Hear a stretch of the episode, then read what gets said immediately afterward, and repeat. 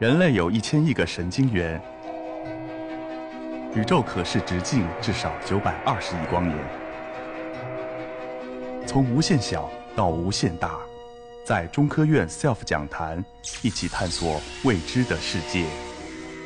本节目由中科院 SELF 讲坛出品，喜马拉雅独家播出。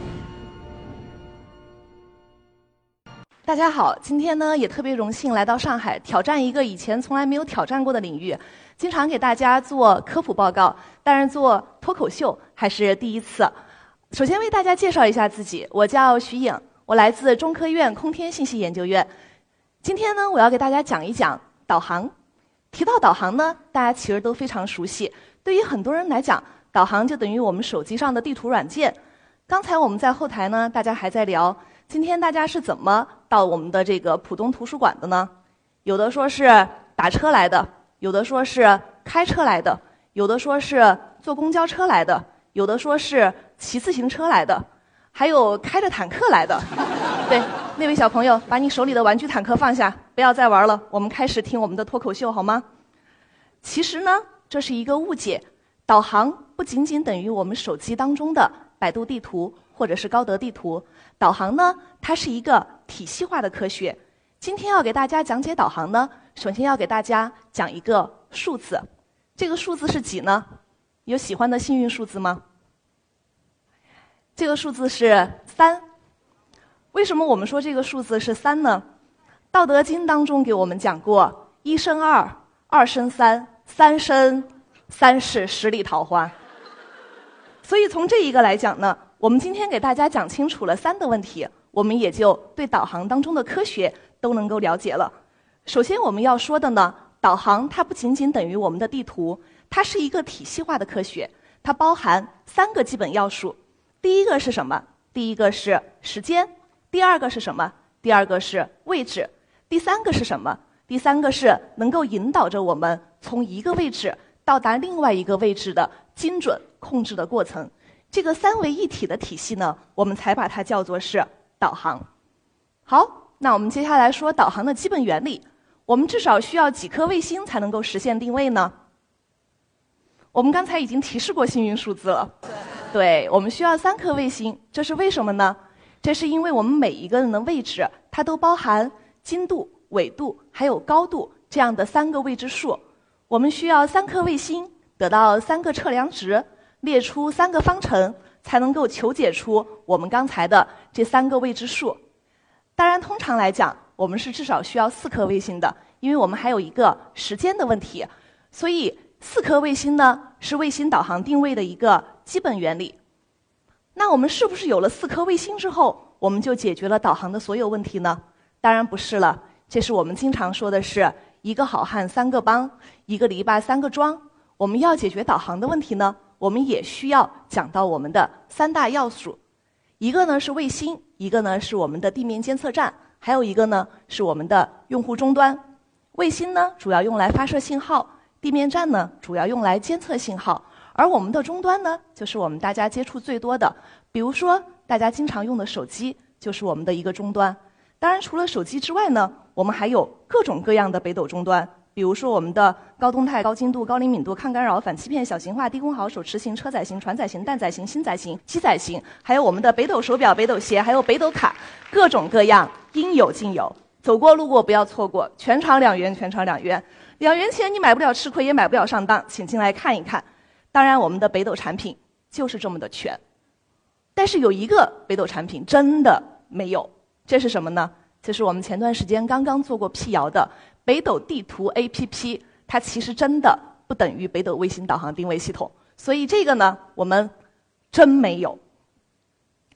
那么，是不是我们有了卫星，有了地面段，有了终端之后，哎，我们感觉自己可以开始走上这个出任 CEO、迎娶高富帅，从此走上人生巅峰，然后一无既往，从此不再迷途的这个北斗之路了呢？当然不是。我们还有三个非常非常重要的问题需要解决。第一个问题是什么？就是我们刚才所提过的时间。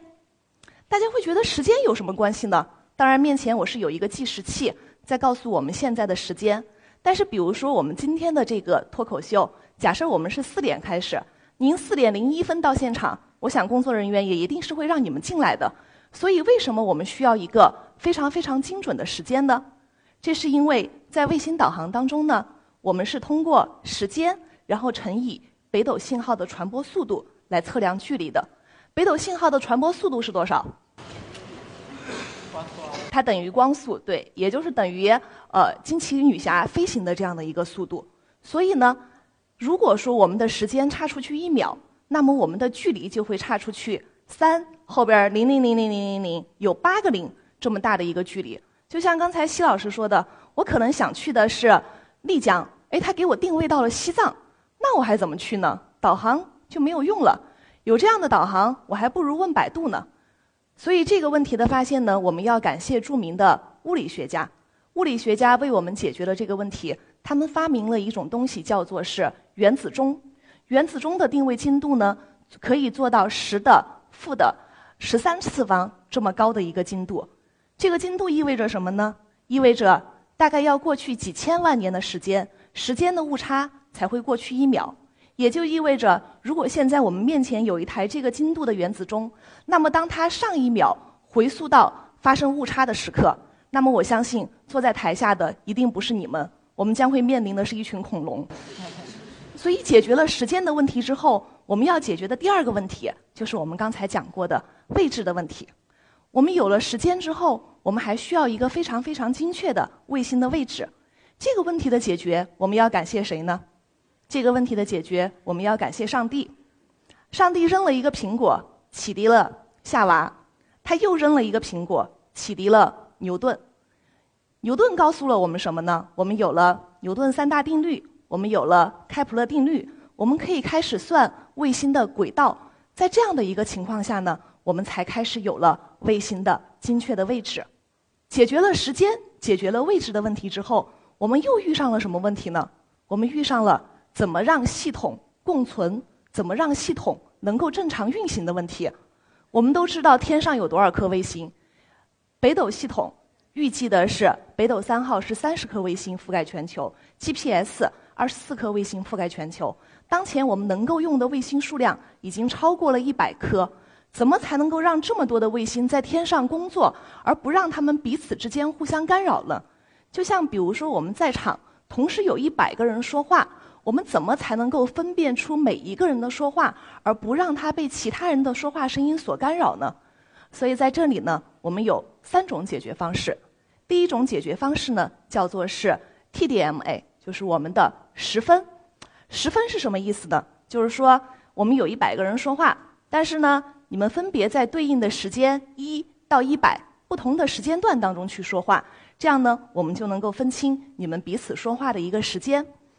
第二种方式呢，叫做是 FDMA，就是我们的评分系统，等于什么呢？就是我们让卫星在不同的频率上发送信号，但是对于大家说话来讲呢，就等于我把你们每一个人都关到一个小黑屋里，然后你们每个人在小黑屋里说话，这样的话呢。各个小黑屋之间一般隔音效果都挺好的，所以呢，我们认为你们彼此呢也不会互相的干扰。还有第三种方式是什么呢？第三种方式是 CDMA，也就是我们通常说的码分。我们在不同的卫星上调制不同的码源，给它附加特性，来区分每一颗卫星的信号。这相当于什么呢？我们虽然有一百个人一起说话，但是比如说我让第一个人说英语，让第二个人说普通话，让第三个人说四川话。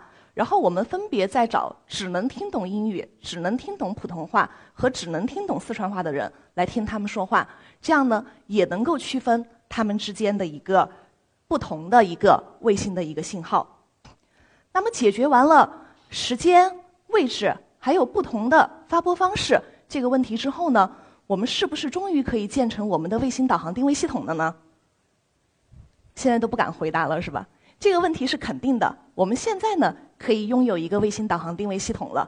我国的卫星导航定位系统呢，叫做是北斗，它是全球覆盖的卫星导航定位系统。在除了北斗之外呢，全世界它还有三个也是特别牛逼闪闪的小伙伴，就是美国的 GPS 系统、俄罗斯的格罗纳斯系统和欧盟的伽利略系统。除了这四大卫星导航定位系统之外呢，其他的不管是日本建的还是印度建的，它们都是属于区域覆盖的。不能够叫做是全球定位系统。那么我们说到北斗系统，我们要讲一讲北斗系统的建设，它也并不是一蹴而就、毕其功于一役的。北斗系统的建设呢，也分为三个阶段。第一个阶段呢，是在2000年左右建成了北斗双星系统，也叫做是北斗一号系统。第二个阶段呢，是在2012年左右建成了北斗二号系统，也叫做是北斗区域系统。它从一个有源定位的系统变到了一个无源定位的系统。第三个阶段呢，是到2020年左右要建成的是北斗三号系统，也叫做是北斗全球系统。北斗全球系统呢，在今年已经实现了北斗系统的一个基本建设，也实现了对“一带一路”地区的一个覆盖。那么，我们说，我们有了这么多卫星，有了北斗系统之后，北斗系统到底能够为我们提供什么样子的功能呢？其实，北斗的功能总的归纳起来也是三种。第一种是我可以给你一个非常非常准确的位置。就像今天大家在这里，如果打开我们手机上的北斗系统，你就会发现你的位置在浦东图书馆是一样的。第二个呢，是我能够给你一个非常非常准确的时间，因为它自身的时间很准，所以也可以给我们做一个非常精准的授时。这个在我国的电力、金融系统当中都用得非常的广泛。第三个呢，就是北斗系统所特有的，它具有通信功能。这个呢，一会儿会有老师讲，我就不在这里详述了。大家只需要记住。北斗系统是全世界唯一的一个具备通信功能的卫星导航定位系统，这句话就可以了。所以呢，北斗系统它作为一个基础的时空体系，为我们提供了全方位的、无处不在的时空的服务。而去年，我国航天事业取得了重大的突破，总共完成了三十九次的火箭发射，第一次达到了世界第一发射数量。而其中呢，北斗。完成了十八颗卫星的发射，我们不仅拥有中国精度，我们也拥有中国速度。作为一个航天人，我们为祖国骄傲，我们也为中国航天感到自豪。在未知的大航天时代的面前，未来有无限的可能。从太空旅游到太空殡葬，从太空发电到太空采矿，人们在用想象力和技术力挑战着广袤无垠的宇宙的空间。虽然前路漫漫。艰难险阻，但是我们只能一往无前，无问西东。这是我今天给大家的分享，谢谢。